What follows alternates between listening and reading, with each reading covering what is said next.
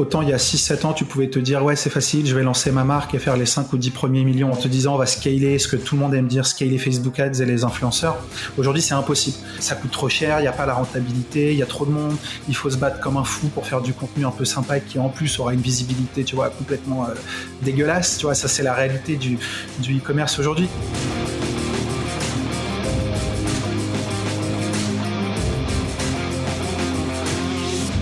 Salut Jérémy. Salut Yann. Écoute, je suis ravi euh, de t'avoir aujourd'hui pour ce premier épisode du podcast. C'est très sympa de ta part euh, de nous offrir un peu de ton temps. Si ça te va, euh, je te propose de te présenter comme tu le sens, de nous dire un peu qui tu es, ce que tu fais et expliquer un peu aux gens qui nous écoutent pourquoi tu es là aujourd'hui. Bon, bah merci pour l'invitation.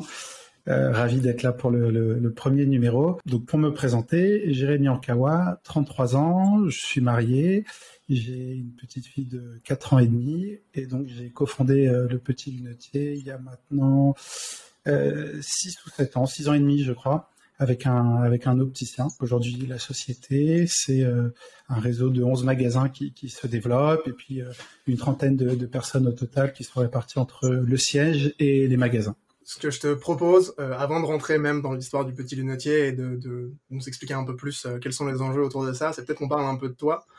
Euh, moi, je suis assez convaincu que euh, les entrepreneurs euh, entreprennent souvent, enfin, en tout cas, on lit des choses très tôt dans leur histoire.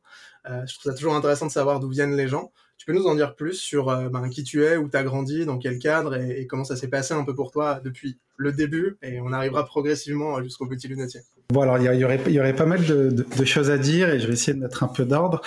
Euh, donc moi j'ai grandi en région parisienne, dans une, on va dire, euh, dans des dans des conditions assez aisées, pas riches mais, mais plutôt aisées, et puis euh, surtout dans un environnement familial assez favorable, avec euh, beaucoup d'amour, euh, beaucoup de, de, temps passé avec les enfants pour les éduquer, et, et deux frères. Euh, et donc, euh, donc voilà, je, viens d'une petite ville qui s'appelle euh, Carrière-sur-Seine, où j'ai passé une bonne partie de, mon enfance, donc une ville sympathique de, région parisienne. J'ai un parcours qui est scolaire, on va dire, qui est, classique dans le, dans le sens ça ça a bien fonctionné pour moi. J'ai fait un bac S, j'ai fait une, une classe prépa, donc HEC, voie scientifique qu'on appelle ECS, puis j'ai intégré au bout de deux ans euh, une école de commerce, donc l'école de management de Lyon. Bon, ça c'est la lecture un peu un peu linéaire, t'as raison. Moi j'ai monté ma première boîte maintenant il y a, il y a six ans, donc euh, euh, à 27 ans. Mais quand tu regardes un peu en arrière ce que tu fais, c'est vrai que dès petit, en fait, on avait lancé des projets. Donc avec un grand frère et un frère jumeau euh, qui eux aussi ont, ont, monté une boîte, tu vois, ensemble, ensemble aujourd'hui, un peu dans, dans le même secteur. Et euh, c'est vrai qu'on avait lancé avec mon frère des, sites internet. Euh, on avait fait un business de euh, dropship de coque d'iPhone sur eBay il y a 15 ans. Enfin 15 ans, peut-être 12 ou 13 ans. C'était des, trucs où on découvrait complètement le, business. Donc c'était marrant. Hein. C'est pas des choses qui ont eu des retentissements énormes. Quoique notre, on a vendu avec mon frère quand même quand on avait 19 ans, on a vendu un site internet pour 10 000 euros. Et quand t'as quand as 10 ans, c'est pas euh, quand t'as 19 ans, c'est pas mal et tout et et voilà, donc ouais, on a, on a mis un petit peu pas pas des, des tu vois des, des, pieds comme ça, ça nous plaisait, on bossait, on geekait un peu sur notre ordi, on n'est pas des techniciens mais on, on aimait bien euh, voilà avancer, faire des choses, réfléchir à des choses, créer.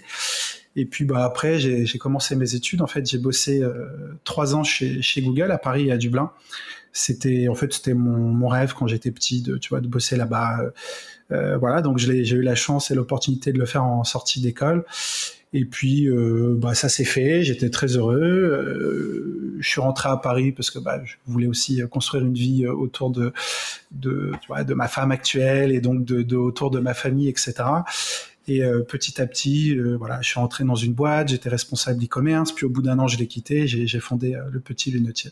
Mais du coup, assez tôt, euh, tu, enfin, quand tu rentres, finalement, il y a assez peu de temps entre le moment où tu quittes des postes plus, plus classiques chez Google, etc., et le moment où finalement tu sautes le pas pour, pour fonder le petit lunetier, quoi. Oui, c'était un peu opportuniste parce que je considérais que ce que je voulais apprendre, je l'avais appris. Euh, donc, euh, je pense pas que je serais arrivé à lancer la boîte juste en quittant, euh, tu vois, Google, par exemple. J'aurais pas eu les, les clés ou, ou, quelques éléments de compréhension qui me manquaient. Tu vois, créer de l'image, créer du contenu, les réseaux sociaux, les influenceurs, le marketing, c'est des choses qui étaient un peu trop théoriques quand, quand t'es encore, enfin, qui existaient déjà pas à l'époque. Et qui était encore théorique pour moi et, auquel j'ai pu me confronter, tu vois, à un bon niveau pendant un an, un an et demi et qui, qui en fait clairement m'ont donné une espèce de recette de lancement pour la marque. Après ça c'est le début. au bout d'un moment, faut aussi, tu vois, toi-même trouver tes leviers et tes moyens. Mais c'est vrai que cette année, elle, m'a beaucoup, euh, euh, enfin j'ai beaucoup appris. En tout cas, ça m'a permis de me lancer. Tu vois, tes campagnes d'acquisition, tes influenceurs, créer de l'image, ton produit, c'est ça, c'est tu vois, c'est le MVP d'une marque entre guillemets qu'il fallait qu'il fallait apprendre à créer. C'est ce que tu retires de ton expérience en tant que comme manager, mais qu'est-ce que tu retires de ton expérience chez Google? C'est ça, ça m'intéresse. Alors, je retiens plein de choses. Euh, on, va, passer les, tu vois, les poncifs habituels de c'est un super environnement de travail, etc. Il y a des gens brillants, ça c'est vrai. Euh, tu vois, fun fact, j'ai quand même bossé euh, avec deux mecs. Il y en a un aujourd'hui, tu vois, c'est le team principal de Alpine, c'est Laurent Rossi.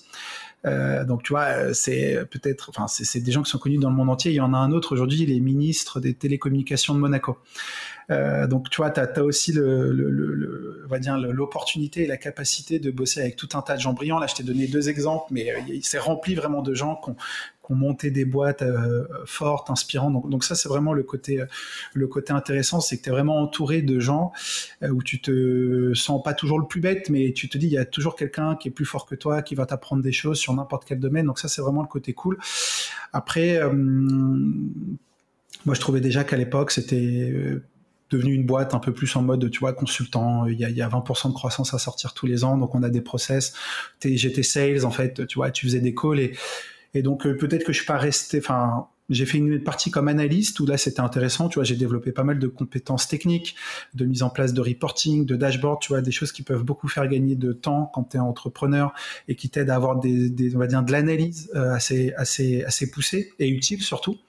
Euh, donc ça, tu vois, je l'ai pas mal appris avec des collègues. Euh, et puis après, en tant que sales, bah, ça m'a plutôt appris à faire de l'acquisition via Google, mais sincèrement, c'est un truc dont je me suis jamais servi. Euh, enfin, j'ai quasiment jamais fait d'acquisition sur Google une fois que j'ai quitté Google. Dans les marques où on était, on faisait pas d'achat de mots-clés ou trucs comme ça. C'était plus du, tu vois, du Facebook, du Insta, de l'influence, de la construction de marque. Voilà. Du contenu, quoi. Enfin, plutôt, plutôt du content que du, ouais, que du Il y a un truc intéressant que j'ai beaucoup aimé, euh, c'est quand même le management et le, tu vois, et la façon dont, on traite les gens. Je, je vais pas du tout dire que euh, on fait la même chose parce qu'il faut aussi des moyens derrière démesurés, tu vois, pour pour pour mettre les gens en confort. Mais euh, il y a quand même, je pense, un, intérêt fort là-bas, tu vois, être bienveillant envers les gens, à bien les manager, euh, à le faire avec pas de la gentillesse, mais tu vois, les, les, choses se font, on va dire, en douceur et je trouve sans violence. Euh, c'est pas agressif comme management. Et donc en fait, euh, je pense que tu vois, c'est une boîte où globalement euh, il y a de la pression. Je pense que plus tu montes, plus, plus tu en as. Mais on met une forme aux choses. On essaye de les faire dans un cadre, tu vois, euh, où on respecte les gens. Euh, et ça, je trouve que, bah, en fait, c'est hyper important. Et j'ai toujours essayé de, tu vois, de l'appliquer dans mes expériences professionnelles. Ouais, ce qui est pas toujours, pas toujours acquis dans des boîtes qui atteignent cette taille-là. Enfin, souvent, tu t'entends des, des, de management dans les, dans les très grosses boîtes qui sont pas toujours, euh, pas toujours très Dans les petites boîtes aussi, sincèrement, Yann, moi, dans la boîte où j'étais après, je trouvais que c'était un, s'ils m'écoutent, tant pis, je leur dis, mais tu vois, c'était un désastre euh, managérial, tu vois, parce que euh, il n'y avait pas de considération pour les gens. Et, euh, et, donc en fait, tu, tu as aussi une, une, vraie violence du management, parfois indirect dans les petites boîtes. Hein, je, je, suis loin d'être parfait, mais euh, dans les grosses boîtes, ça peut être violent parce que du jour au lendemain, on peut te placardiser, etc. Dans les petites boîtes, tu dépends aussi parfois d'un mec ou de deux mecs qui n'ont pas été formés au management, qui n'ont pas peut-être ça en eux. Et, et, et, tu vois, chez Google, on te forme au management. Euh, en France, on pense qu'on est né manager et que du coup, on sait, tu vois, on sait, on sait euh, entre guillemets manager les gens. Les boîtes américaines, pas du tout. En fait, on t'apprend à manager les gens. Il y a des outils, il y a des façons de faire, de communiquer, de s'exprimer, de reporter, tu vois, de mettre en place donc euh, sans tout faire tout parfaitement, c'est quand même une idée que tu vois qui, qui m'a beaucoup plu là-bas et que tu auras du mal à retrouver dans des petites boîtes ou des startups ou des PME en France. Parfois, hein, ça va vachement du coup dépendre, je trouve, de, de la personnalité du, des dirigeants et, et parfois c'est catastrophique. Et donc du coup, si on revient un peu sur l'aspect plus plus entreprise euh, de tout ça, donc tu, tu, montes des sites web avec ton frangin. Euh, ouais. A priori, bon, il y a quelques expériences qui se passent qui se passent bien.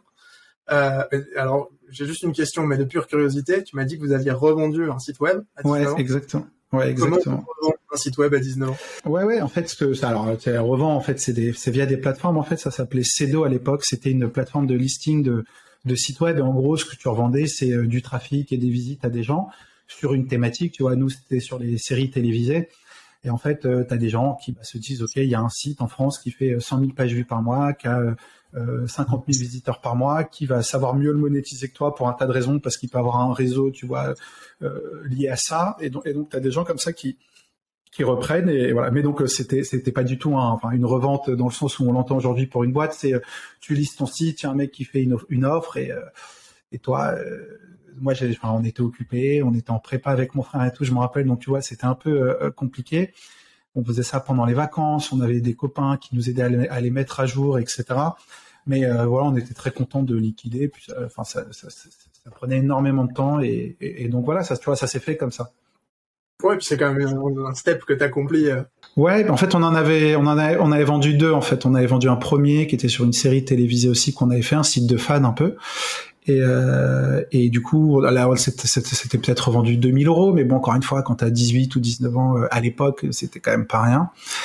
Et, euh, et voilà, c'est des trucs qui se monétisaient en AdWords, un truc comme ça, hein, tout, simplement. Assez vite, donc tu reviens après Google, un an de d'e manager à quel moment tu, captes que bah déjà que tu veux le faire pour toi et, euh, comment tu arrives à, cofonder le, petit lunetier? Dans le sens où on comprend très bien euh, l'appétence de ton cofondateur pour la verticale, mais toi, comment tu en arrives là? Alors, je vais te raconter l'histoire euh, exacte. En fait, elle n'a pas été calculée, c'est-à-dire que moi, ça faisait un an que j'étais là-bas. Il y a plein de choses qui me plaisaient ou d'autres qui me plaisaient moins en termes de management ou même de, gestion de l'entreprise. Et, euh, bah, en fait, euh, je me suis marié et je suis rentré de vacances et je me suis dit en fait, euh, ça me plaît pas du tout. Euh, enfin ça me plaît pas du tout, ça me plaisait moins, j'ai trouvé moins mon compte. Et puis je suis toujours quelqu'un qui euh, a beaucoup suivi son instinct. Et puis j'étais pas très inquiet non plus sur ma carrière, je me disais que je retrouverais un job, tu vois, j'avais un CV qui me paraissait euh, assez lisible, etc. Donc je me suis dit je vais je vais quitter. Et j'ai pas quitté en me disant je vais rien faire, j'avais deux, deux trois idées en tête. Donc la première c'était de de repartir chez une grosse boîte, je voulais pas revenir chez Google mais je voulais essayer tu vois un Snap ou un Facebook. Et j'avais quelques contacts et, et ça avait bien avancé. La deuxième c'était éventuellement de monter une espèce d'agence e-commerce, tu vois, euh, euh, euh, parce qu'à l'époque, la publicité Facebook, c'était un des trucs que nous, on avait beaucoup fait. Moi, j'étais pas head of e-commerce, je m'occupais de l'acquisition, en fait, dans, cette boîte. Et donc, on était une des premières boîtes à avoir, je pense, compris beaucoup de choses sur l'acquisition e-commerce via Facebook, via les réseaux sociaux, etc. Donc, je m'étais dit, je vais faire ça. Et puis, bah, c'est ça, ça fait trois. Donc, tu vois, une agence, un e-commerce ou revenir dans une grosse boîte. L'agence, le modèle d'agence me plaisait pas du tout, en fait, gérer les campagnes, etc. Franchement, c'était un truc qui me, rien de dire penser, ça, ça me, plaisait pas dans, la façon de le faire. Une grosse boîte, je me suis dit, je pourrais toujours essayer dans quelques années si mon expérience marche pas. Et en fait, j'ai rencontré euh, donc Eli, qui est le, cofondateur et qui en fait lui avait monté euh, euh, depuis quelques mois le petit lunetier et en fait en tant qu'opticien il s'était dit moi je veux essayer de lancer un truc qui est digital etc euh, sans forcément avoir, tu vois, les moyens ou l'idée derrière de créer une marque comme nous on l'a fait, mais qui était en tout cas de se dire, il y avait quelques sites qui se lançaient à l'époque en se disant, euh, je veux lancer un truc, donc il avait une V1 d'un site, il avait de la marchandise, il avait déjà eu des clients, il, il, démarchait aussi quelques opticiens à l'époque, mais tu vois, il y avait une base. Moi, je suis arrivé, il y avait un peu de marchandise, il y avait un site, il y avait une base, et du coup, je pense qu'il avait lancé ça depuis six mois. On s'est rencontré à un dîner chez, chez mon frère, en fait. Euh, c'est le mari d'une amie, de la femme de mon frère. Enfin bon, tu vois, c'est vraiment un dîner. Et euh, sans trop réfléchir, j'ai dit écoute, euh, vas-y, on discute. Et je me suis tout de suite dit on avance. Et donc j'ai proposé de le rejoindre et ça a bien matché. Et en fait, voilà, en quelques semaines, ça s'est fait. Et ça, tu vois, on est début 2016. Ouais, vraiment, on est, on s'est rencontrés, genre deux ou trois. On a, on a mangé, tu vois, on, on a discuté, puis on s'est lancé. Euh, voilà, avec honnêtement beaucoup moins d'ambition ou de d'idées sur par rapport à ce qu'on est aujourd'hui, parce qu'il faut aussi, tu vois, être réaliste. Quand tu te lances, je me suis pas dit on va devenir le nouveau numéro un qui va révolutionner la lunette. Tu vois, j'avais plutôt l'idée de me dire, je sais comment on peut lancer une marque en e-commerce. Je connaissais pas du tout le métier de la lunette mais je me suis dit ok la lunette ça reste un accessoire de mode sur lequel on peut faire des choses tu vois euh, euh, qui vont fonctionner en termes d'image euh, et donc, euh, on a commencé comme ça. Après, tu évolues, tu fais des magasins, tu fais du contenu, tu fais d'autres choses. Mais à la base, je me suis dit, OK, euh, je pense qu'en fait, on peut faire un million e-commerce d'ici 12 mois si on applique la méthode que j'ai en tête. Et donc, du coup, le, le, le pitch initial du petit lunetier, parce qu'effectivement, c'est pas, enfin, c'est pas le petit lunetier tel qu'on le connaît aujourd'hui. Euh, vous étiez déjà sur de l'optique correctif Pas du tout Parce que moi, il me semble À l'époque, c'était c'était pas le cas. Vous étiez sur vraiment de l'accessoire fashion. Vous aviez déjà de la correction dès le début? Oui, en fait, quand j'ai rencontré Eli, il proposait déjà la mise à la vue sur son site. Et en fait, de façon un peu plus opportuniste, ce qui s'est passé, c'est que c'était compliqué à vendre en ligne parce qu'en fait, euh, t'es pas connu, t'as pas de point de vente, t'as pas de repère. Donc en fait, tu, vois, c'est compliqué de, faire convertir des gens pour acheter à leur vue. Et donc en fait, c'est, ça existait, hein, ça existait depuis le jour 1. On a toujours eu des ventes, on avait peut-être une par jour à l'époque, etc. Mais en fait, la marque s'est vraiment développée quand on a commencé à faire de la petite solaire sans correction sympa, et puis que l'année d'après, on a fait de la monture lumière bleue sans correction.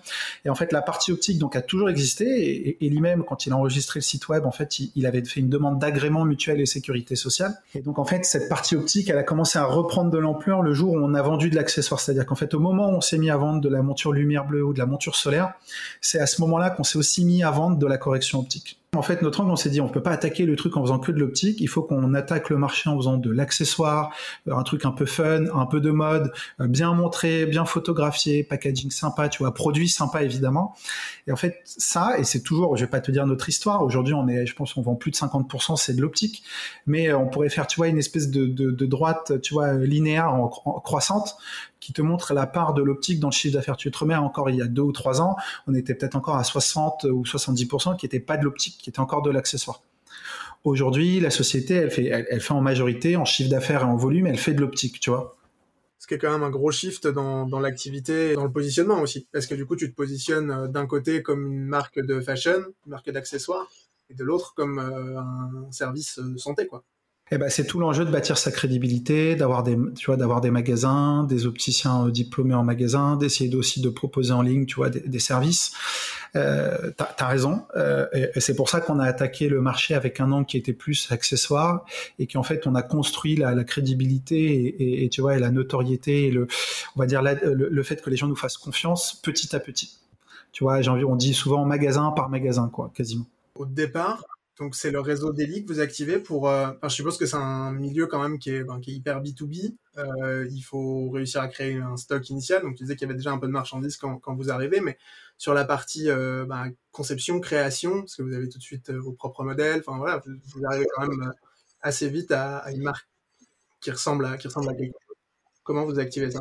C'est vraiment son expertise qui est, qui il est à la fois opticien et il avait aussi pas mal d'expérience à la fois, tu vois, par son environnement familial dans le sourcing de produits. Et donc en fait, euh, ce qu'a fait Eli euh, quand il a lancé la marque quelques mois avant que je le, le rejoigne, c'est que, eh ben, tout simplement, il est parti en Asie, tu vois, voir des fournisseurs, faire ce qu'on appelle du picking. En fait, euh, donc du picking, c'est vraiment tu vois des modèles et tu les fais rebrander avec le nom de ta marque. Ça n'a rien de très compliqué. donc ça, tu vois, c'est la V1 de quand tu lances un, un une marque, euh, tu, prends un produit, tu le fais rebrander, et puis après, euh, quand le temps avance, tu développes tes propres modèles, euh, tu vas apporter des modifications qui sont un peu plus lourdes, tu vois, pas, juste des logos, tu vas vraiment développer une branche, tu vas développer des choses au niveau des plaquettes, au niveau, tu vois, à plein de à plein niveau. Mais au début, en fait, une V1, c'est comme ça. Et sincèrement, aujourd'hui, c'est pas très compliqué, tu vois, de faire du picking en lunettes. C'était, enfin, il y a 6 ou 7 ans, c'était peut-être un peu plus compliqué tu te remettais avant le Covid et le fait que c'était un peu, et que enfin, qu'aujourd'hui c'est impossible de rentrer en Asie. Euh, franchement, euh, tu trouves des fournisseurs, enfin tu vois, c'est easy. Euh, tu vas sur Alibaba, machin, c'est pas c'est pas fou, mais tu peux trouver des montures d'une qualité correcte que tu vas refaire brander. Tu vois, ça c'est facile. Euh, ce qui est beaucoup plus compliqué, c'est derrière de s'assurer que c'est de bonne qualité, d'aller bien faire tes, certificats CE, d'aller les tester, et puis tout simplement de faire le travail qui est le job d'un opticien, tu vois, de développement de produits et puis de vérification que ton produit euh, fonctionne. Et ça, c'est le travail que tu vois, on fait en continu depuis 6 ou 7 ans. Mais euh, lancer un site avec des lunettes, franchement, c'est pas très difficile à faire. Tu lances un Shopify, tu vas sourcer des montures. Tu vois, on en a vu des, quinzaines et des quinzaines se lancer tous les étés avec des noms qui ressemblaient un peu aux nôtres à l'époque, etc. Euh, ta barrière à l'entrée, tu vas pas la construire parce qu'en fait, tu as, mis un site et que tu as sourcé des modèles. Et donc, du coup, bah, je pense que ça, ça, me fait une transition euh, qui, est, qui est toute trouvée. Parce que, OK, maintenant vous avez des produits, euh, vous avez un site web pour les vendre, mais bah, reste justement à les vendre et à, à constituer du trafic, à créer l'image de marque et tout. Et donc, jour 1, par quoi tu commences? Exactement. Bah, en fait, le, jour 1, c'est que je, je, je refais d'abord le site sur, euh, sur Shopify. Un truc euh, très simple, tu vois. Je prends un thème, euh, je trouve un développeur sur Fiverr parce qu'en fait, je voulais faire quand même des petites choses un peu custom. tu vois, je voulais pas juste prendre un thème Shopify, mais enfin, tu prends les thèmes basiques aujourd'hui. Shopify à 200 dollars, ils font limite mieux que ce que nous on avait fait via du custom à l'époque. Euh, et puis surtout, en fait, on fait pareil une espèce de V1 de shooting. C'est-à-dire qu'en fait, on, on, ce que je veux surtout pas faire, c'est euh, mettre des photos à plat de Ce que je veux, c'est qu'il y ait une espèce de petite patte autour de la marque. Et donc en fait, on crée vraiment une, tu vois, une V1 de marque, c'est-à-dire bah voilà, on trouve avec des moyens beaucoup plus limités. Hein. On n'a jamais levé de fonds ou demandé de l'argent autour de nous. Donc tu vois, ce que je te dis, c'est 2 ou 3 000 euros de budget. On fait un shoot, on trouve un photographe qui démarre, mais avec qui ça se passe bien. Tu vois, ce photographe aujourd'hui, on travaille toujours avec lui 6 ou 7 ans après. Il a aussi une carrière, tu vois, qui qui, a décollé. Et, s'il regarde ça d'ailleurs je lui passe le, tu vois le, bonjour. Et d'ailleurs il a plus du tout les mêmes tarifs qu'à l'époque et c'est bien normal tu vois parce qu'aujourd'hui il, s'est fait aussi une, carrière et un nom. On trouve pareil tu vois on bidouille un peu comme ça une V1 un peu de stylisme un petit shoot avec une personne. On sort des photos qui sont vraiment cool pour l'époque euh, quand t'es es une première version de marque. On met un site tu vois qui tient un peu plus la route qui donne un air un petit peu plus pro. Et donc en fait on lance une V1 où, où tu te dis bah ok les gens qui vont arriver sur la marque avant qu'on fasse la promotion sur les réseaux sociaux et tu vois et Facebook Ads etc où les gens se disent ok euh, euh, le site il ressemble à quelque chose, c'est une vraie marque parce qu'en fait il y a des vraies photos qui ont été shootées par eux, même si c'est pas extraordinaire, tu vois, ça fait ça fait le taf. Et ensuite effectivement c'est ce que je te disais, moi quand j'ai quitté ma précédente expérience, j'étais persuadé d'avoir en tête une, une, façon de, tu vois, un levier pour générer les premiers milliers d'euros de chiffre d'affaires sur le e-commerce. Et en fait tout simplement c'est de l'acquisition euh, Facebook, Instagram et influenceurs. Tu vois, non c'est vraiment lancé comme ça euh, dès le début et sincèrement ça a fonctionné. les, on est passé vite de, tu vois, de 0 à 100 000 euros de chiffre d'affaires en 3-4 mois grâce à ça. Ouais, ce qui fait quand même une belle croissance, ça. Tout de suite. En fait, en vraiment 3-4 mois, on, a réussi à, tenir ce, tu vois, ce truc. Alors, euh, c'était beaucoup plus facile à l'époque. Les influenceurs étaient beaucoup moins chers. Ils fonctionnaient beaucoup mieux. L'acquisition Facebook, il y avait beaucoup moins de monde qui savait la faire. Donc, quand tu savais bien le faire, tu avais aussi, tu vois, un vrai avantage compétitif et concurrentiel à faire. Donc, tu vois, moi, ce que je dis toujours, c'est qu'en fait, on s'est lancé en se disant, moi, je pensais que j'avais un avantage compétitif sur la partie acquisition. Euh, marketing, tu vois, créer cette V1, et en même temps sur la partie produit, parce que j'avais quelqu'un qui avait aussi, tu vois, qui a pas perdu du temps pour faire du sourcing, trouver des produits, trouver les fournisseurs quand il a fallu, tu vois, commander 3000 ou, ou lunettes et passer à 30 000, tu vois, sur une commande, ça s'est fait aussi tout de suite. Donc, tu vois, on avait un peu ces éléments-là qui, qui ont fait notre, notre force. Au début, en tout cas je me rends pas compte parce que ouais, tu dis que les, les influenceurs étaient moins chers, qu'ils fonctionnaient mieux et tout. J'ai du mal à me projeter euh, six ans en arrière, euh, en tout cas sur ce sur cet aspect-là. On était où en gros du marché de l'influence euh, il y a il y a six ans? Tout début, quoi. Ouais. En fait, moi, je l'ai vu s'ouvrir quand j'ai quitté donc ma, précédente expérience. Donc, c'était un e-commerce qui s'appelait qui s'appelait Rad, qui était vraiment une marque de, social commerce. Et en fait, euh, je l'ai vraiment vu à la fin de cette expérience où euh, ça commençait à arriver très très fort. Tu vois, nous, on avait commencé à le faire là-bas. Et donc, euh, quand j'ai lancé avec Ellie le petit lunetier sur la partie, tu vois, trafic, bah, on s'est lancé comme ça. Et, à l'époque, tu vois, les gens étaient payés parfois à la performance, au code promo qui était fait. Si tu veux, ça pouvait être des, tarifs. Euh, en fait, je peux même pas te donner de base de comparaison parce que c'était un marché qui était naissant, mais tu pourrais te dire que tu payais dix fois moins cher des gens, tu vois, qui sont aujourd'hui sont très célèbres, mais c'est normal. Hein. Euh, et, et, parfois, ils fonctionnaient aussi bien qu'aujourd'hui, voire mieux, parce qu'en fait, aujourd'hui, le marché, on pourra en reparler. Euh, on est en train, pas d'en sortir, mais de le faire totalement différemment. le code promo, tu vois, où tu donnes à un influx un produit et ça marchait, c'est totalement fini depuis un an ou deux. Euh, ça fonctionne plus, ça rapporte plus d'argent, ça coûte beaucoup trop cher. Pourquoi? Parce qu'en fait, le marché juste été, a été sursaturé euh, par toutes les marques et par tous les influenceurs. Donc tu vois, il, il est allé très vite ce marché, mais à l'époque, je vais pas te dire que c'était magique, mais quasiment. Tu dis que vous êtes en train d'en sortir euh, petit à petit. Vous êtes en train de sortir de ce modèle-là, ou vous êtes en train de sortir du modèle d'acquisition via l'influence? Bah, en fait, je pense que autant il y a 6-7 ans, tu pouvais te dire, ouais, c'est facile, je vais lancer ma marque et faire les 5 ou 10 premiers millions. Et je dis pas qu'on l'a fait, hein. euh, en te disant, on va scaler ce que tout le monde aime dire, scaler Facebook Ads et les influenceurs. Aujourd'hui, c'est impossible.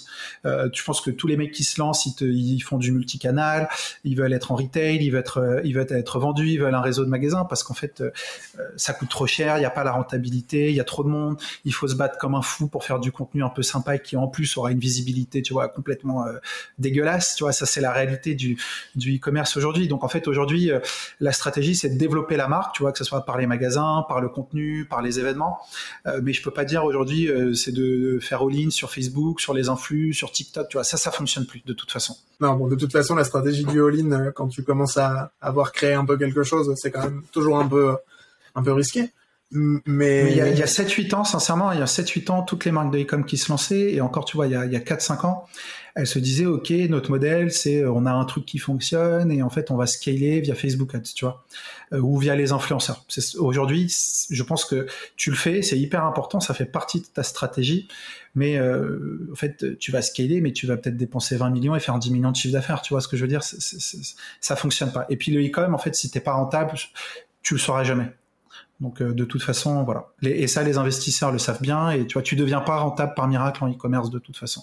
Oui, tu l'es, tu l'es presque day one. Enfin, il y a peu de probabilité que si ton modèle est pas, est pas viable aujourd'hui, il le soit demain. Sauf à avoir un coût euh, euh, drastique, enfin un coût de matière première ou de produit, un coût de production qui va baisser en volume. Mais ce qui est quand même hyper rare. Quoi. Ouais, et puis sincèrement, c'est un truc tu vois qui est hyper intéressant sur lequel tous les investisseurs ont plongé il y a 10 ans, c'est que en e-commerce, le coût marginal pour un nouveau client, plus tu montes, plus il est élevé. Pourquoi? Parce qu'en fait, il va toujours falloir acheter un produit, il va toujours falloir le traiter en termes de logistique, donc il faut que tu le payes. Potentiellement, tu vois, euh, si on dit que sur 100 commandes, ça te fait une trentaine euh, de tickets. Donc ensuite, tu vois, il, faut embaucher des gens pour, pour la logistique. Donc en fait, il n'y a pas, contrairement au logiciel, tu vois, de coût marginal où un client suivant, tu vois, te coûte rien. Il y a toujours un produit, il y a toujours un SAV, il y a toujours un retour, il y a toujours une expédition à traiter. Et euh, tu dis qu'en fait, oui, tu vas gagner un peu sur les volumes, mais en fait, euh, personne ne réduit ses coûts de 90%, même en faisant x10 sur ses volumes. Euh, parce qu'en fait, certes, tu vas baisser tes coûts, mais regarde ce qui se passe depuis 2-3 ans entre la crise du transport, la crise du Covid, le coût des marchandises, tu vois, a explosé. Le coût du transport que te refacturent les, les, compagnies de transport, tu vois, a explosé. Donc, au contraire, tu es assis sur une poudrière où tout coûte toujours plus cher. Euh, les salaires de, tes personnels. Enfin, tu vois, il y a une inflation terrible. Donc, en fait, euh, se dire oui, ok, demain j'en vendrai trois fois plus, donc le produit il va plus me coûter 25%, mais 5%, euh, ça, c'est impossible, tu vois. Tu, en fait, tu vas peut-être gratter trois points sur tes achats de stock, mais en même temps, lui, ton, ton fournisseur, il s'est fait éclater par plein d'autres trucs. Donc, il te le répercute sur tes, enfin, tu vois. Euh, donc, donc, ce modèle de, je vais baisser les coûts parce que je vais faire dix fois plus de volume, peut-être, mais tu vas pas, ça va pas changer ta rentabilité. Euh, bien au contraire, tu vas devoir te structurer, prendre du monde, embaucher des gens pour faire durer ton business. Donc, en fait, c'est qu'un business où les coûts augmentent. Euh, tous les mecs qui vendent des produits savent que depuis deux ou trois ans, euh, entre les coûts de transport, les coûts de bateau, les coûts d'avion, les coûts de marchandises, peu importe où tu le fais, hein, euh, encore plus si tu le fais en Asie, parce que les coûts de transport, tu vois, sont, délirants. tu te fais massacrer ta marge parce qu'elle part dans, des avions ou dans des bateaux ou, dans le fait qu'il n'y ait plus d'énergie en Chine. Enfin, tu vois, toutes ces choses-là. Oui, oui, non, c'est clair. Enfin, les, les, deux ou trois dernières années nous ont quand même bien montré que voilà, entre le Covid, la guerre et, tout ce qu'on tout a connu, elle nous a montré que la situation euh, mondiale, géopolitique, euh, peut avoir une incidence très forte. Et puis, sincèrement, au-delà des crises, le problème, c'est que ça crée des, des comment dire, des, des problématiques qui sont durables. Tu vois, le canal de Suez, le bateau qui a été bloqué, ça a foutu la merde pendant, ça fout encore la merde. Tu, tu rajoutes à ça, tu vois, tu, peux regarder, il y a des maps interactives où tu vois le port de Los Angeles, le port de Shanghai, les bateaux qui attendent de débarquer. Enfin, euh, tu te dis, euh, quand tu reçois ta marchandise, t'es heureux, tu vois ce que je veux dire? Tellement c'est des, c'est des nœuds et, et, et, en fait, il n'y a pas, enfin, aujourd'hui, tu peux te dire de façon très euh, certaine qu'il y a deux ou trois ans ou de toute façon, ça sert à rien de te faire des idées sur le fait que tu vas réduire tes coûts de marchandises machin. L'énergie coûte cher, le transport coûte cher. Il y a des pénuries partout. Donc en gros, euh, tu es juste condamné à, à, subir 10 à 20% d'augmentation de tes coûts. De toute façon. Donc du coup, à toi d'être smart sur euh, comment tu vas aller chercher ton acquisition pour, euh, pour gratter de la marge à ces niveaux-là, quoi. Ouais, mais tu sais que l'acquisition, que ce soit Facebook, Instagram, les réseaux sociaux, enfin tout le monde s'en plaint dans les e-commerce, elle est beaucoup plus chère. Euh, tu vois, c'est la vérité. Entre iOS 14 qui a, qui a, qui a perturbé le suivi de, donc en fait, tu vois, il faut être, euh, je vais pas dire serein par rapport à ça, mais euh, si tu vois, c'est pour ça que je te dis qu'en fait la stratégie de, j'avais un produit que j'importais de Chine sur lequel je pense que je vais réduire mes coûts de 20% et qu'en fait je vais scaler sur Facebook. Quand tu comprends ça, en fait, euh, c'est intenable, tu vois, parce que tes coûts de scale, enfin, tu vois, plus tu veux faire du volume sur Facebook, plus ça te coûte cher par, vol, par, par unité c'est comme ça. Donc il faut être, il faut être meilleur. Et donc en fait, on en parle, mais euh, il faut être meilleur, tu vois, sur euh, le réachat. C'est ce que aujourd'hui, ce sur quoi tout le monde mise. Il faut être meilleur, tu vois, sur les gens qui viennent sur ton site. On parle beaucoup de zéro partie. En fait, c'est genre, c'est faire des questionnaires. Par exemple, nous, on fait euh, choisis ta lunette, tu vois, comme ça, on récupère un email et puis derrière, tu les recibles en, en emailing. C'est pour ça que tu as des softwares comme Clavio qui ont énormément la cote aujourd'hui parce qu'en fait, tu gardes l'email, tu essayes de recibler les gens. Ça te permet d'apporter de la valeur, tu vois, en réachat, etc. Euh, donc, tu vois, rétention fidélisation, essayer de convertir des gens via de l'email, parce qu'en fait, de toute et, la valeur, euh, enfin le average order value, tu vois, le panier moyen, Euh, ça, c'est les leviers sur lesquels tous les e-commerçants sont, euh, sont comme des fous depuis deux ou trois ans. Mais en fait, euh, c'est parce qu'on a été mal habitué. Dans le commerce, tu penses qu'à ça de base. En fait, les mecs qui font du commerce, ils pensent qu'à améliorer leur, leur panier moyen. C'est, tu vois, c'est leur KPI ou leur, leur indicateur principal. C'est juste quand e-com, les mecs, ils croyaient pendant dix ans qu'ils allaient scaler Facebook Ads, tu vois, et monter jusqu'en haut des arbres, et ils s'en foutaient. Maintenant qu'ils ont compris que les boîtes vont pas tenir un an s'ils font comme ça, bah, tout le monde essaye de mieux convertir, de mettre de la valeur, de la rétention, de la fidélisation travailler sur ta LTV aujourd'hui, c'est devenu, devenu nécessaire. Ouais, ou en tout cas que tu essayes de le faire revenir, ou que tu as un modèle ou, qu'il soit satisfait. Donc euh, nous, tu vois, on a fait beaucoup d'améliorations et on continue d'en faire. Mais euh, je, suis très sincère, euh, la situation étant beaucoup plus difficile en e-commerce, en acquisition, etc., tu te prends des baves dans la gueule, excuse-moi pour l'expression, tu vois, quand tu vois ce que ça te coûte et les volumes que tu fais par rapport à avant, eh ben, ça te met un gros coup de pied au derrière pour faire beaucoup mieux sur ta base existante. Et à la limite, en fait, c'est beaucoup plus sain. C'est beaucoup plus sain de, de, travailler la satisfaction, le NPS, le réachat, tes produits euh, pour durer. Nous, on a la chance d'être arrivé à un moment donné où on a pu être connu et reconnu et donc tu vois d'avoir développé un réseau et donc tu vois de pouvoir montrer ce qu'on fait à des gens. Mais aujourd'hui, tu as des gens, ils se lancent, tout est cher, c'est compliqué. Tu vois, quand tu te lances, je pense que c'est beaucoup plus dur de se lancer maintenant qu'il y a, il y a 5 ou 6 ans. Là, j'essaye de dissuader tous les mecs qui vont écouter de se lancer, mais, mais pas du tout. En fait, c'est qu'il faut juste que tu aies une stratégie où tu sois beaucoup plus fort d'entrée de jeu. Tu peux moins tâtonner parce que ça va moins fonctionner, quoi. Oui, il va falloir tout de suite trouver, enfin, trouver un avantage ou en tout cas trouver un, levier euh, qui qui sera pas celui euh, de Facebook ou en tout cas sera plus la machine à cash que ça a été, quoi. Ouais, sachant que Insta, tu vois, même organique Insta aujourd'hui, il y en a plus de la visibilité, il y en a très peu. Euh, tout le monde s'en plaint, les créateurs de contenu comme les marques. En fait, tu fais un truc, mais euh, c'est terrible, tu vois. Donc, donc aujourd'hui, les gens se mettent beaucoup sur TikTok. Nous aussi, on essaye parce que tu as de l'organique. Mais tu vois, c'est nécessaire pour construire une marque, mais c'est pas suffisant. Donc aujourd'hui, il faut être bon sur plein de leviers. Et je pense que c'est pour ça que je te disais, les mecs qui se lancent aujourd'hui, ils savent qu'ils doivent être bons sur un contenu de qualité, sur un produit de qualité, ils doivent être bons pour travailler leur base, ils doivent être bons pour être potentiellement en magasin, ils doivent être bons, tu vois, sur le contenu qu'ils proposent sur leur Insta ou sur leur site. Enfin, pour être bon là-dessus, ça prend du temps et ça coûte beaucoup d'argent aussi, tu vois. Nous, on peut le faire parce qu'on est beaucoup et qu'on a mis six ans à apprendre à le faire et qu'on a eu les moyens de le faire.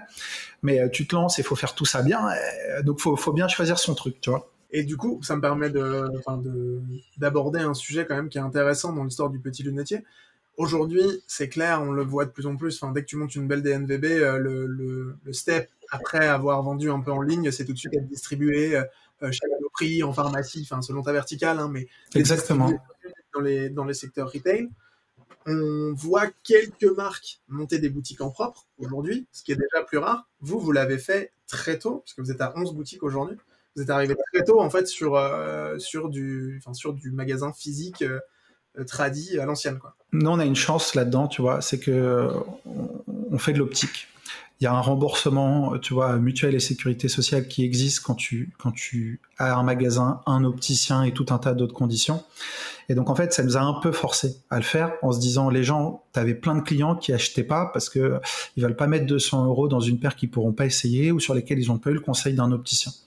Et donc en fait, je vais pas te dire que c'était naturel, mais quand tu développes une marque et qu'à la fin ton but c'est de sortir, c'est juste de faire une marque qui va durer 50 plus, parce que tu vois que tes coûts d'acquisition, e-commerce, etc. sont chers, tu te dis bah au lieu de mettre 100 000 euros par mois sur des influx ou du Facebook Ads, euh, est-ce que ça va pas juste me coûter le même prix pour un mois d'ouvrir un magasin, de recruter tu vois du personnel et, euh, et de voir ce que ça donne?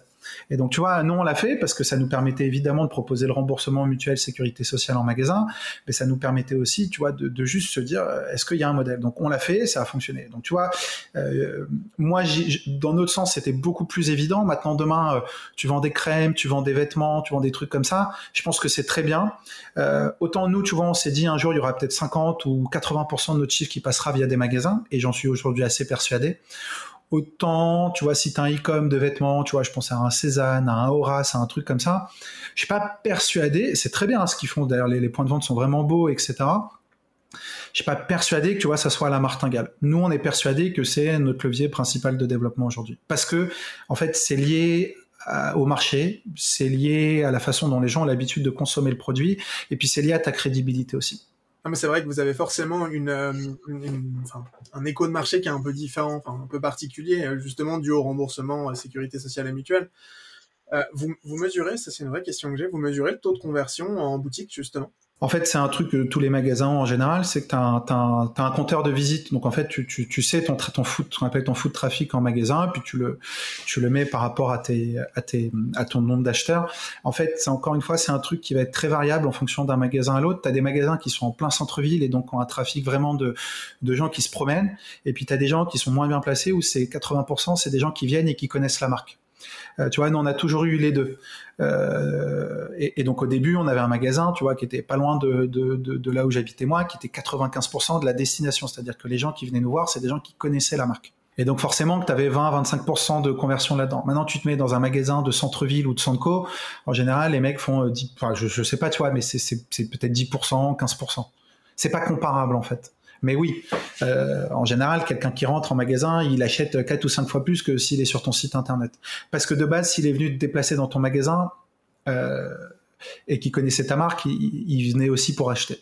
Sur la partie remboursement, justement, parce que c'est quand même l'un des gros l'un des gros points euh, qui, vous différencie de tout un tas d'autres marques e-com telles qu'on pourrait l'imaginer, c'est quand même cet aspect santé parce que du coup, enfin, vous êtes affilié à la sécurité sociale euh, avec euh, des remboursements et avec tout ce que ça induit. Exactement, ouais. Écoutez, on, aurait tendance à se dire que c'est un avantage parce que quand le client est remboursé de ton produit, on, a tendance à imaginer que le, passage à l'achat est sûrement, sûrement plus facile. Mais d'un autre côté, j'ose imaginer qu'il doit y avoir un certain nombre de barrières à l'entrée euh, qui doivent pas être évidentes à surmonter.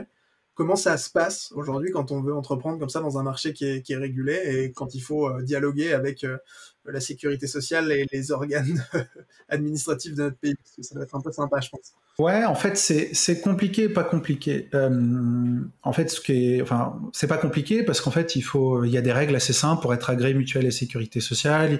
Il faut un point de vente et un opticien diplômé, en gros. Euh, donc moi j'ai la chance d'évoluer avec un, un, fondateur qui lui est opticien, donc tu vois qui a toujours évolué dans ce milieu et, euh, et donc, donc, pour nous, tu vois, ça a toujours été naturel. Donc en fait, quand tu montes un point de vente, eh ben, il faut nécessairement engager un, un, un, ou plusieurs opticiens. Donc nous, tous nos responsables sont des opticiens, tous nos collaborateurs sont des opticiens. Euh, voilà. Donc en fait, en gros, le plus difficile, c'est ça. Après, effectivement, pour il y a la, toute la partie administrative qui, en fait, est un peu plus lourde, un peu plus pénible que, que, que plein d'autres choses. Tu vois, il y a plein de points réglementaires parce que tu émets des feuilles de soins, des factures à quitter qui sont envoyées aux mutuelles. Non, on fait pas de tiers payant pour information on a décidé de pas le faire. C'est-à-dire que nous, notre métier, c'est pas d'aller demander l'argent à la mutuelle, c'est le client qui nous paye. Donc, tu vois, les gens ont aussi l'habitude de pas payer quand ils achètent des lunettes. Mais tu as d'autres marques qui le font aujourd'hui, auxquelles je pense, tu vois, de, nos compétiteurs et, qui, qui, ne font pas le tiers payant non plus et chez qui ça fonctionne. Donc c'est pas si compliqué. Après, bah écoute, il faut investir pour avoir un point de vente, pour avoir du personnel qui a une qualification et donc qui a un coût. Tu vois, c'est pas juste des vendeurs simples que tu mets. Euh, tu vois, c'est pas la même chose. Euh, effectivement, c'est un magasin d'optique. C'est pas un magasin où je vends des lunettes de soleil avec un vendeur qui qui est formé moi enfin tu vois qui s'y connaît pas c'est un opticien on a euh, je sais pas tu vois faut qu'on compte mais dans la société euh, on doit avoir euh, ouais, on a 17 ou 18 opticiens au total parce que tu en as entre 2 et 3 parfois par, par magasin c'est la loi. Tu peux pas ouvrir. En fait, tu peux pas ouvrir si t'as pas d'opticien physiquement dans le point de vente. Et donc, ça veut dire que tu dois même t'organiser pour que s'il est absent ou s'il est en congé, il y ait quelqu'un.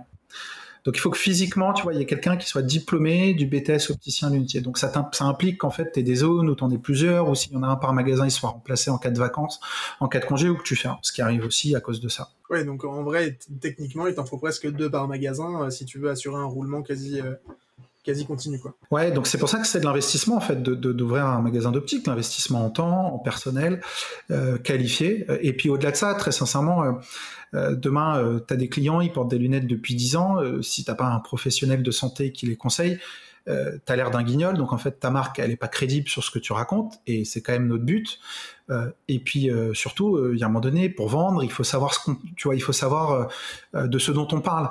Et donc le meilleur moyen, tu vois, de bien vendre un produit, c'est quand même d'avoir quelqu'un qui sait parfaitement de quoi il parle.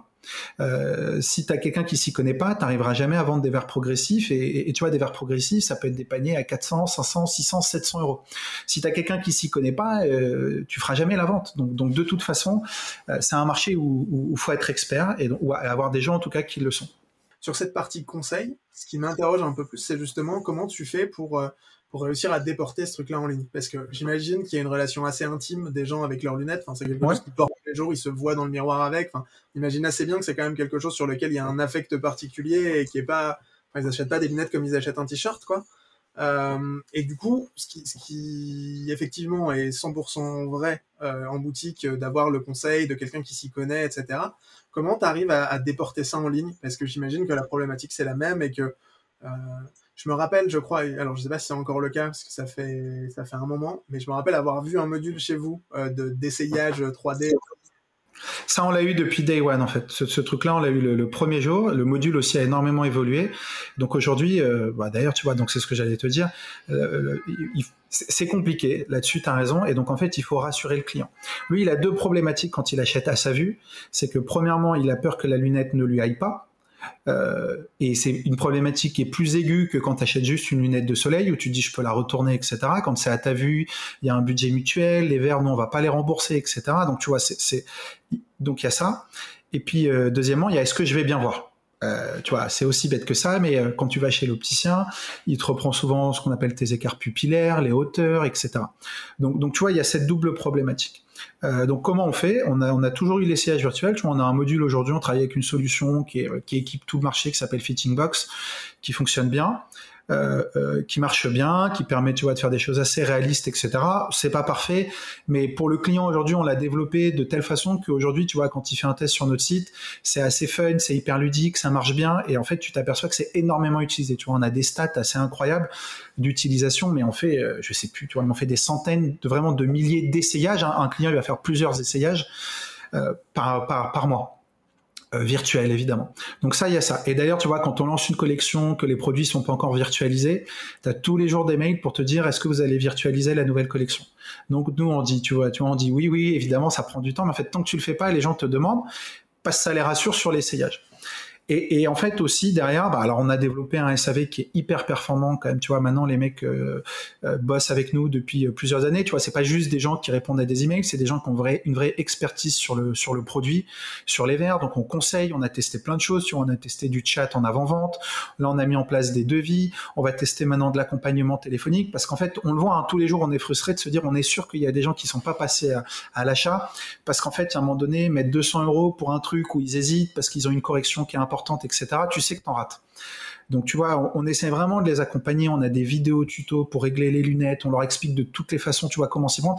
Et puis surtout, en fait, le, meilleur levier, je pense, c'est le réseau de magasins où les gens peuvent aller, tu vois, faire un SAV, un remplacement, un réglage. Parce qu'en fait, le dernier point, tu vois, dont on a parlé, c'est quand tu commandes, faut que ça taille, faut que ça soit à ta vue.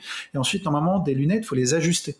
Les ajuster, tu sais, c'est régler les plaquettes, régler les branches. C'est personnel. C'est en fonction de la morphologie de chacun. Et donc ça, évidemment, parfois t'envoies à des gens et t'es frustré toi parce qu'ils te renvoient, ils te disent ça me va pas. Ils t'envoient une photo et tu dis bah en fait c'est pas que ça vous va pas, c'est juste que les plaquettes sont pas du tout ajustées. Donc forcément les lunettes, tu vois, remontent euh, très haut sur le visage, ça fait une tête bizarre. Euh, mais euh, si le client le sait pas ou l'a pas fait, c'est de ta faute en fait, parce que c'est à toi de lui expliquer comment ça fonctionne. Lui, lui, il t'a donné son argent, il t'a fait confiance, à toi de lui. Donc, donc tu vois, donc tout ça on l'explique en long, en large, en travers, mais il suffit pas juste de l'écrire sur ton site internet. Il faut être hyper proactif. Donc tu vois, on met des chaînes d'emailing ou quand les gens ont reçu leurs produits, on leur envoie, tu vois, tout un truc, qui leur explique pour les régler, pour les machins. On fait aussi des types, on a travaillé les produits pour que ce soit des produits qui fonctionnent mieux pour tout le monde, où il y a moins de plaquettes, etc. Mais c'est compliqué. Honnêtement, c'est un sujet que tu as tous les jours. Euh, chaque commande, euh, tu sais que le, problème, il n'est pas insoluble. Mais voilà, réseau de magasins, rassurance, un gros service, ça fonctionne. Et ou alors tu dis aux gens de pas commander à leur vue s'ils sont pas sûrs, tu leur fais essayer, tu vois, tu leur demandes d'essayer des montures. On a des solutions de paiement trois fois sans frais ou de, ou de pour payer après, etc. Oui, parce que du coup, évidemment, tu es sur de l'ultra sur mesure, donc une, une, paire à la vue qui est, qui est livrée, par définition, euh, elle, est, elle est pas échangeable, pas remboursable. Enfin, pour vous, je suppose qu'il y a une logistique derrière qui est compliquée, quoi. Exactement. Alors la monture, elle peut être reprise et échangée parce qu'en fait, sur une monture, potentiellement, tu peux remonter des verres ou tu peux même mettre des verres solaires. Enfin, tu vois, il y a la question des verres, donc tu vois, sur lequel on, on dit, on travaille, mais euh, euh, aujourd'hui, tu pourrais avoir des marques qui vont te dire si ça vous va pas, nous on reprend, nous on reprend pas pour un peu responsabiliser les gens. Et puis sincèrement, depuis le premier jour, on a essayé de faire des choses rentables et efficaces. Si demain tu dis aux gens de renvoyer parce que ça leur va pas, tu sais pas s'ils vont renvoyer parce qu'ils aiment pas ou si ça leur va pas. Euh, donc tu peux pas le savoir. Donc on, a pris ce pari-là, qui, qui, tu vois, je l'entends, qui est pas un pari qui est, qui est, qui, tu pourrais te dire dans la satisfaction client, c'est un choix, mais sincèrement. Euh, sinon, pour le moment, c'est, ce, serait intenable pour nous. Donc, c'est pour ça qu'on a le réseau de magasins, qu'on a plein d'autres choses pour, pour les pousser avant d'acheter à leur vue. Euh. C'est un problème qu'on a quand même pas mal réduit aujourd'hui, euh, sincèrement. Mais de toute façon, je veux dire, il, est, il existera parce que même l'essayage n'est pas parfait. Tu vois, tu as des gens qui vont te dire, regardez, sur l'essayage, ça donnait ça et en vrai, ça donne ça. Oui, tu vois, c'est jamais parfait, c'est comme ça. Bon, c'est la complexité du modèle et, la beauté de la logistique, tu vois, qu'on a construit derrière pour que ça soit efficace. Mais tu as parfaitement raison là-dessus, ça reste du sur-mesure. Et, moi, sincèrement, je préfère envoyer un client en boutique quand ça l'a vu, si je pouvais. Hein. Euh, parce qu'en fait, je pense qu'il y a 100% de satisfaction quand il est en magasin. Modulo, tu vois, les cas particuliers, etc. Parce qu'il peut pas se tromper. Il a essayé, il a vu le truc, il a essayé la lunette, il me dit pas, il me plaît pas, j'aime pas la forme, j'aime pas le truc. Tu vois, il l'a vu. Oui, c'est sûr que pour le coup, le réseau de boutiques qui sert le propos, quoi, évidemment. Et donc du coup, comment ça se passe euh, vous, vous, mesurez le, le, pourcentage de gens qui sont rentrés par les boutiques et qui derrière deviennent clients web? On pourrait euh, plutôt l'inverse aujourd'hui on fait parce qu'en fait ça, part aussi d'un constat sur le, le, le, tu vois le, le, commerce enfin le business qu'on a qui est que de toute façon en boutique même quand c'est des boutiques de centre-ville tu as une bonne partie des gens tu vois il y a des magasins c'est 70% d'autres c'est peut-être que 50% qui viennent par le site web tu vois. Euh, les gens ils nous connaissent des réseaux sociaux de la publicité d'Instagram et donc en fait on le sait aujourd'hui euh, c'est empirique et à la fois c'est constaté quand on fait tu vois des sondages sur comment vous nous avez euh, connus donc, tu vois, le, truc, c'est qu'on sait qu'aujourd'hui, ce qui fait venir du monde en magasin, c'est en train de changer parce que les magasins s'installent, etc. Historiquement, c'est le trafic e-commerce, le trafic web, les influenceurs, la pub Facebook, le contenu Instagram qui fait venir les gens en magasin. Donc, on a plutôt mesuré l'inverse pour expliquer aux magasins, tu vois, quel était l'impact. Parce qu'eux aussi, parfois, vont te dire, ah ouais, le mec, il est venu essayer, ensuite, il a acheté en ligne avec un code promo ou un truc comme ça. C'est vrai, euh, c'est complètement intelligible. Nous, on va plutôt mesurer l'inverse, tu vois, avec des trucs comme euh, comme Clavio en fait, où aujourd'hui on va remonter les emails des, des, clients en magasin. Tu vois, tu fais un peu comme ça, tu te dis ah t'as vu qu'il a fait un panier abandonné, ensuite qu'il a acheté là, ou t'as vu qu'il a fait un devis en ligne et il est venu dans telle boutique. Ça, on le mesure, euh, on le voit. Euh, ça permet aussi de mieux comprendre, tu vois, l'impact de ce qu'on fait sur le. En fait, on le sait que ce qu'on fait a un impact sur les magasins parce que quand on a ouvert un magasin et que tu avais 95% des gens qui sont venus du jour au lendemain, euh, tu vois, dans la première boutique qu'on a ouverte, c'est pas parce que le magasin ça faisait six mois qu'il existait que les gens le connaissaient. Donc tu vois, on le sait factuellement. Après, à quel point, euh, tu vois, aujourd'hui ça impacte les choses? Ça, tu peux le mesurer comme ça. On mesure moins le côté, euh, il est venu en magasin et euh, il a acheté en ligne. Ça existe aussi. Je pense que c'est, je dirais pas que c'est la majorité de nos clients. Tu as des clients qui le font, qui vont essayer en magasin. C'est plutôt sur du sans correction, tu vois. Ils essayent en magasin, ils achètent en ligne parce qu'ils ils ont une OP, euh, tu vois, promo, ils ont la livraison offerte et ils sont contents de pas s'être trompés. Tu vois, on sait que ça arrive parfois. Enfin, ça arrive de temps en temps, régulièrement, mais c'est pas, c'est pas grave. Hein. Non, mais c'est surtout que j'essayais d'imaginer un peu la, customer journey de ton, client type, tu vois, d'essayer de voir un peu comment s'articulaient les différents points de contact euh, que tu as avec lui euh, au, sein de, au sein de l'écosystème, parce que pour le coup, euh, effectivement, il y a, y a, un tel besoin de réassurance et on est sur des choses qui sont quand même, on est très loin de l'achat coup de cœur où tu vas, voilà, j'ajoute au panier, c'est chez moi en deux jours et hop. Ça, ça marche sur de la solaire, tu vois, de la lumière bleue sans correction. Sur de l'optique, effectivement, les gens attendent de récupérer leur budget mutuel, ils vont essayer, ils vont comparer, ils ont 200 ou 300 euros à mettre, donc ils vont aussi regarder, ils vont te comparer à d'autres marques, à des marques, tu vois, établies, à des marques, tu vois, classiques d'opticiens. Donc, euh, euh, évidemment, tu vois, euh, à la vue, c'est long. Déjà, il faut qu'ils aient une nouvelle ordonnance chez l'ophtalmo, ça prend du temps. Et ensuite, il faut qu'ils se décident et qu'ils sortent l'argent. Et donc, ça aussi, c'est long. Tu pars du principe que les gens ont des points de contact partout. Euh, d'ailleurs, euh, quand tu penses comme ça, en fait, on n'y est pas du tout aujourd'hui, mais tu te dis que potentiellement, quelqu'un euh, qui a acheté à Toulouse, il a envie de rendre sa lunette à Montpellier, ou il a envie de, la rendre en faisant un retour parce qu'il n'a pas envie de se redéplacer en boutique vu que c'est loin de chez lui. Tu vois, l'attente du client, tu la connais, elle est là. Aujourd'hui, euh, je sais pas, les gens qui achètent chez Zara, ils commandent en ligne, ils rendent en boutique, ils reprennent en boutique derrière, ils renvoient. Tu vois, c'est c'est aussi simple à dire que difficile à faire. Tu le sais très bien parce que c'est extrêmement compliqué techniquement à mettre en place. Mais l'attente du client, elle est là, il a acheté là, il revend là, il veut être remboursé tout de suite, il veut pouvoir, parce que derrière, il va recommencer la semaine d'après, peut-être, voilà, c'est comme ça que ça fonctionne. Non, mais c'est clair qu'il y a un enjeu, un enjeu fou euh, sur, euh, sur le, croisement de ces canaux d'offrir euh, une expérience unifiée. Mais effectivement, la complexité derrière d'un point de vue logistique, pilotage de ton stock, Ouais, mais c'est le cas de toutes les. Hein, tu prends toutes les marques en réseau de retail. Euh, les gens repérés en ligne, que ce soit peu importe l'habillement, tu vois, la, verticale.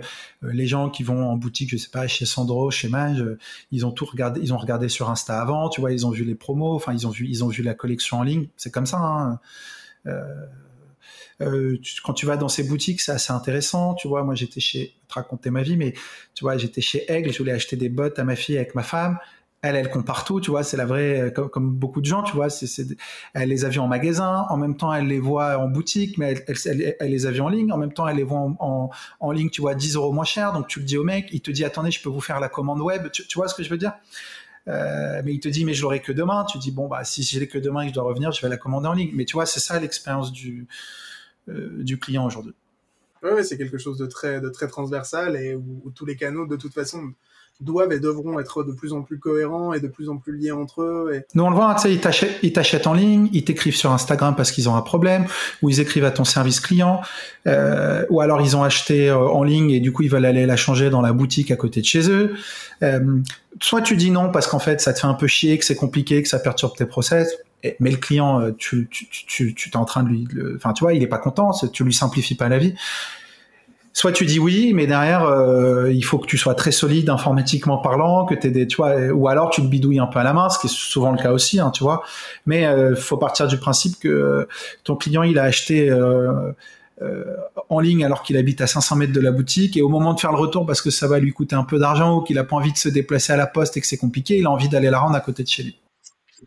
Oui, non, mais c'est déjà. Et ce qui est bon, ce qui est possible quand tu as ton, réseau de boutiques en propre, euh, ce qui se complexifie encore plus pour les marques qui sont distribuées. Surtout en termes d'expérience. Mais, mais, mais, même ça, hein, sérieusement, c'est déjà pas si simple parce que il faut qu'au niveau de ton réseau, tu sois capable de donner un message clair sur ce que tu fais, sur ce que tu fais pas.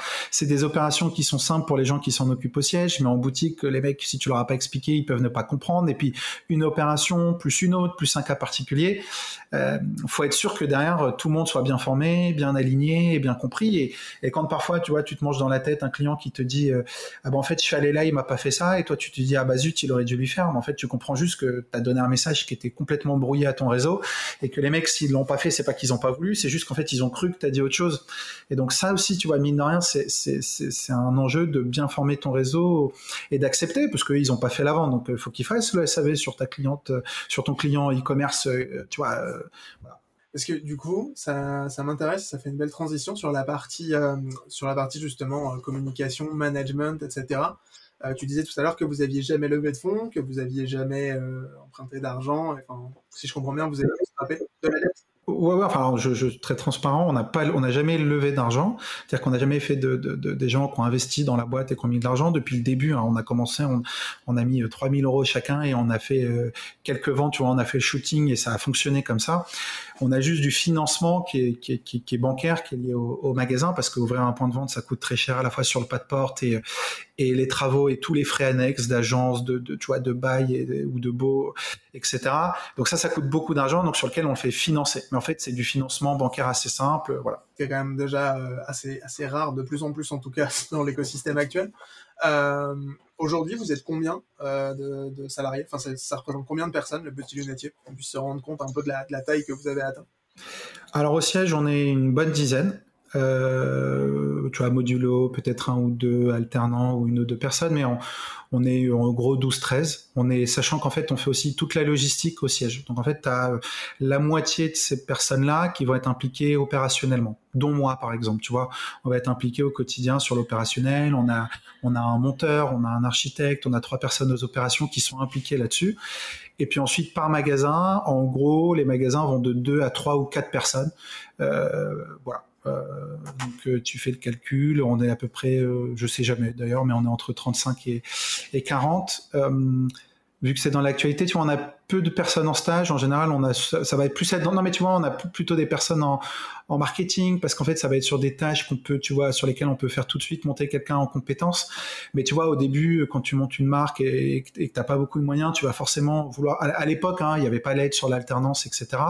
Donc c'est un investissement, tu vois, qui est plus important. Mais quand tu veux prendre sur des choses aussi importantes que tes opérations ou ton service client des, gens en stage, même s'ils sont très bien, que tu prends le temps de les former, que tu les fais pas bosser 80 heures par semaine, tu vois, très sérieusement, recommencer tous les 5 à 6 mois à former quelqu'un, c'est pas tenable. Donc en fait, euh, nous, à l'inverse, on a des gens qui font des alternances de 2-3 ans avec nous et qui finissent derrière toujours en temps plein parce que entre reformer quelqu'un de zéro et tu vois, par rapport à des gens, tu vois, qui ont une vraie expertise, un vrai confort. Hein, c'est ce qui permet aussi, tu vois, de bouger, de partir en vacances, de d'avoir des, tu vois, des bases solides, que la société tourne, parce qu'il y a des gens, tu vois, qui tiennent leur rôle et qui sont experts dans ce qu'ils font. Voilà. Donc, euh, donc on est à peu près ça. Et puis en magasin, tu vas avoir euh, en général, euh, pareil, tu vois, un responsable, donc un opticien, un collaborateur opticien. Et puis en général, on va avoir un vendeur ou un alternant en optique. J'avoue que nous, c'est le parti pris qu'on a pris aussi ici chez Louis où on forme des gens. donc on va les chercher en alternance, en général sur un an ou deux. Et, derrière, bah, si ça fait le taf, on les recrute. Parce que c'est tellement plus confortable d'avoir le temps de les former, alors qui plus est, en plus, aujourd'hui, les, aides à l'alternance et du coup, ben voilà, tu arrives avec quelqu'un euh, à qui euh, ben, que tu as fait monter en compétence sur un an ou deux et, qui est prêt à travailler euh, day one. C'est quand même hyper confortable et hyper intéressant. Moi, je, suis tout à fait d'accord avec toi. Et puis, les gens qui changent de stagiaire tous les trois à six mois ne savent sûrement pas ce que c'est que de prendre le temps de former une personne en stage parce que euh, il faut prendre le temps de, de, de lui montrer pour qu'elle monte en compétences. On ne peut pas être performant sur sur un job en fait en deux semaines, ou alors c'est que le job a pas tellement une valeur ajoutée importante. Euh, et donc euh, nous, nous, on a, enfin encore plus effectivement avec le modèle d'aide. En fait, le modèle d'optique, l'optique a toujours fonctionné sur l'alternance. Tu sais, ça a toujours existé. Euh, donc ça, on l'a toujours fait en magasin. On en a toujours eu au siège, mais c'est vrai que là, franchement, euh, enfin, les gens ne réalisent pas à quel point l'État fait un, un, cadeau, mais vraiment, tu vois, un, un, offre, enfin, c'est de l'or, tu vois, pour les entrepreneurs, de te dire aujourd'hui, euh, une grosse partie de la formation est prise en charge, une grosse partie de la rémunération, et puis en fait, faut pas compter parce que tu as gagné 50 balles parce que tu as pris un stagiaire. je peux le comprendre au tout début, quand ça fait trois mois que tu t'es lancé, mais c'était une boîte qui a trois ans, avoir des gens sur lesquels tu peux t'appuyer, tu vois, qui ont de l'expertise, qui vont être bons dans leur job, c'est-à-dire sur lesquels ils vont devenir meilleurs que toi parce que ça fait deux ans qu'ils sont là et tu vas les embaucher. ça a une valeur euh, qui, c'est comme ça qu'on crée une boîte. Tu vois ce que je veux dire? C'est pas c'est pas en changeant tous les six mois euh, des, gens que, que tu as mal considérés. Donc c'est hyper important. Et puis euh, si t'es pas sûr de si t'hésites à embaucher quelqu'un, bah tu prends quelqu'un un an en alternance. De toute façon, il faut quelques mois pour voir le potentiel d'une personne. Enfin c'est voilà, c'est un no-brainer, tu vois, aujourd'hui, euh, et, c'est un cadeau en or, je trouve, que, que l'État fait, que j'espère qu'il va continuer à faire, c'est-à-dire en continuant à subventionner.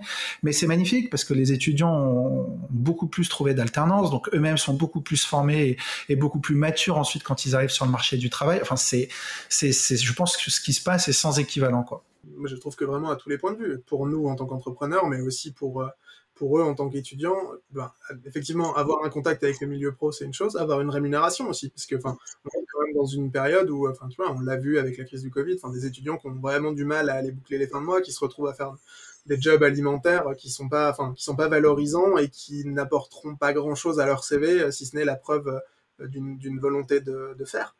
Mais, euh, mais quand tu peux croiser ça avec euh, une montée en compétences et la, la valorisation de tes compétences professionnelles, c'est quand même aussi autre chose. Je trouve que c'est hyper gratifiant aussi, en un point de vue hyper perso, mais de faire monter quelqu'un en, compétence et de te dire, bon, bah, ok, avoir quelqu'un avec nous un an ou deux et, il sera, il sera meilleur à la fin quand il, quand il va repartir.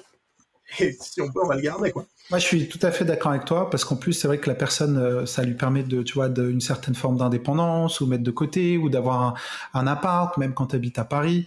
Euh, tu as raison, ça, ça, ça met aussi les gens dans d'excellentes conditions, enfin, dans des meilleures conditions pour travailler que euh, quand tu es étudiant, que tu es en stage, où c'est moins bien payé, donc en fait, il faut te loger. Euh, l'indemnité, tu vois, euh, va à peine couvrir parfois ce que, ce que tu utilises pour te loger. Moi, je l'ai vécu aussi quand j'étais plus jeune, tu vois, sur tes premiers stages. donc, c'est, t'as raison. Et, à la fin, les gens sont plus épanouis, ça bosse mieux. les conditions pour que, tu vois, les personnes travaillent bien et soient épanouies, elles sont réunies. Et, c'est vraiment un cadeau, tu vois. Et donc en ce moment, on essaye de faire en sorte d'être sûr qu'on recrute bien nos alternants parce qu'on ne sait pas si la, la, love va être renouvelée. Mais je pense que là où ça a fonctionné, c'est que quand bien même il n'y aura plus l'aide, je reste persuadé qu'on aura du mal à revenir en arrière. C'est-à-dire que après, après, voilà, les situations économiques parfois sont différentes, mais en fait, le truc a fonctionné dans le sens où ça te montre que ça apporte une telle valeur à la boîte que même s'il n'y a pas l'aide, je pense qu'aujourd'hui, ce serait difficile pour nous de revenir en arrière parce que ça apporte une valeur à la société, à l'entreprise, tu vois, dans son développement, dans sa stabilité, dans ses ressources, qui est vraiment forte. Je suis complètement d'accord avec toi. Je te rejoins à fond là-dessus. On va arriver dans la dernière partie un peu de, cette discussion. Euh, qui m'intéresse, pour conclure un peu, c'est de, savoir un peu comment toi tu te positionnes pour le, pour le futur en tant qu'entrepreneur. Ça fait une, belle transition, une belle passerelle. Euh, comment tu vois un peu l'avenir euh, à la fois du petit métier, mais aussi l'avenir à toi perso? Est-ce que euh, tu as des ambitions de, je sais pas, de diversification? Est-ce que tu as envie d'investir dans d'autres boîtes? Est-ce que tu investis déjà dans d'autres boîtes? Enfin, Comment tu vois un peu les choses pour toi à 5-10 ans? Enfin, soyons, si on, si on imagine rêver un peu grand. Euh, donc nous, on a, on a, vraiment une idée, un développement de la société qui est que on est maintenant persuadé qu'on va ouvrir euh, énormément, tu vois, de, de points de vente. Euh, aujourd'hui, on est à 11, on en a encore quand même quelques-uns qui doivent sortir d'ici d'ici quelques semaines. Le but aujourd'hui, tu vois, sur les 3 à 5 prochaines années, c'est vraiment d'aller étendre notre réseau. Euh, facile à dire, moins facile à faire. Faut quand même aller vérifier que il euh, y a de l'intérêt quand tu t'installes, par exemple, je sais pas, tu vois, dans des corners de Sandco ou dans certaines villes. Mais on va dire que on pense qu'il y a un intérêt, et puis le jour où on arrive à valider cet intérêt, c'est-à-dire qu'en gros, bah, tu vends, tu fais du chiffre, et là, on va, tu vois, se dire, bah, on va en ouvrir 10, 15, 20, tu vois, corner de Sandco ou 20, tu vois, zone commerciale. Donc aujourd'hui, il est là, tu vois, le focus de, de la boîte. Et en fait, ce focus, il est double. Il est à la fois sur l'extension, donc tu vois, retail, et en même temps continuer à construire une marque, euh, parce qu'en fait, ça, c'est ton, tu vois, c'est ton asset intangible. C'est-à-dire que aujourd'hui, les marques qui ont explosé, c'est pas celles qui avaient euh, euh, les meilleurs gros hackers, tu vois, ou les meilleurs mecs qui avaient les meilleures techniques d'acquisition. En fait, tu prends, je sais pas, un Cézanne, un Louis Etu, ou je vais même te citer un concurrent à nous, tu vois, un Jimmy Fairley. C'est des mecs qui ont construit des marques qui ont été extrêmement fortes, iconiques, sur lesquelles les gens se sont reconnus, tu vois, dans le produit, dans l'image. Et donc aujourd'hui, en fait la meilleure façon de scaler ton acquisition, c'est pas d'embaucher les meilleurs experts, Facebook Ads. Il en faut, hein, c'est pas ce que je dis. Mais en fait, c'est de te concentrer sur un produit, sur une image, sur un positionnement qui est fort et donc aujourd'hui, je pense qu'on a des bonnes billes, mais euh, on peut faire, à mon avis, 5, 10 fois mieux, plus, tu vois, plus de produits, plus sympa, lancer des collections, peut-être certains engagements beaucoup plus forts autour de la marque, euh, travailler nos produits, tu vois, on sait qu'on a des choses qui fonctionnent bien, d'autres qui fonctionnent moins bien, pour que vraiment, tu vois, les gens se disent, bah, j'ai acheté une première paire chez eux, et, et, dans deux ans, ils reviennent en disant, je recommencerai chez eux, parce qu'ils sont toujours convaincus que tu as une marque qui est belle, et en même temps que tes produits sont bons. Euh, et tu vois, c'est pas si simple. Ils peuvent penser que tes produits sont bons, mais ils ont l'impression que ta marque elle a vieilli ou qu'elle est moins forte qu'avant, ou eux ont vieilli, tu vois, ont changé, ont un pouvoir d'achat différent, ou ont changé de, tu vois, de style et donc ils se reconnaissent moins. Donc faut rester, tu vois, euh, pertinent. Donc là, notre ambition elle est là, tu vois, c'est de vraiment se dire on va être bon sur la marque avec tout ce que ça implique bon sur le produit, même pas bon, même excellent, et euh, se développer en retail. Donc l'ambition de la marque, tu vois, et que nous on veut porter avec Ellie euh, sur les 3 à 5 prochaines années, elle est là. Après, euh, c'est déjà pas mal, je trouve. c'est déjà pas mal, ça, va, ça nous occupe déjà beaucoup. Il y a des recrutements stratégiques à faire, etc. Il y a beaucoup de gens à faire évoluer au sein du réseau si tu fais ça, parce que c'est compliqué de gérer un réseau retail, tu vois. Vraiment, c'est très compliqué, c'est pas simple, mais ça se passe bien. Mais voilà, euh, voilà, voilà notre, notre, focus aujourd'hui, c'est de devenir une marque beaucoup plus installée, connue, reconnue, tu vois, que, ce qu'on est aujourd'hui, ou, de l'être encore plus en tout cas.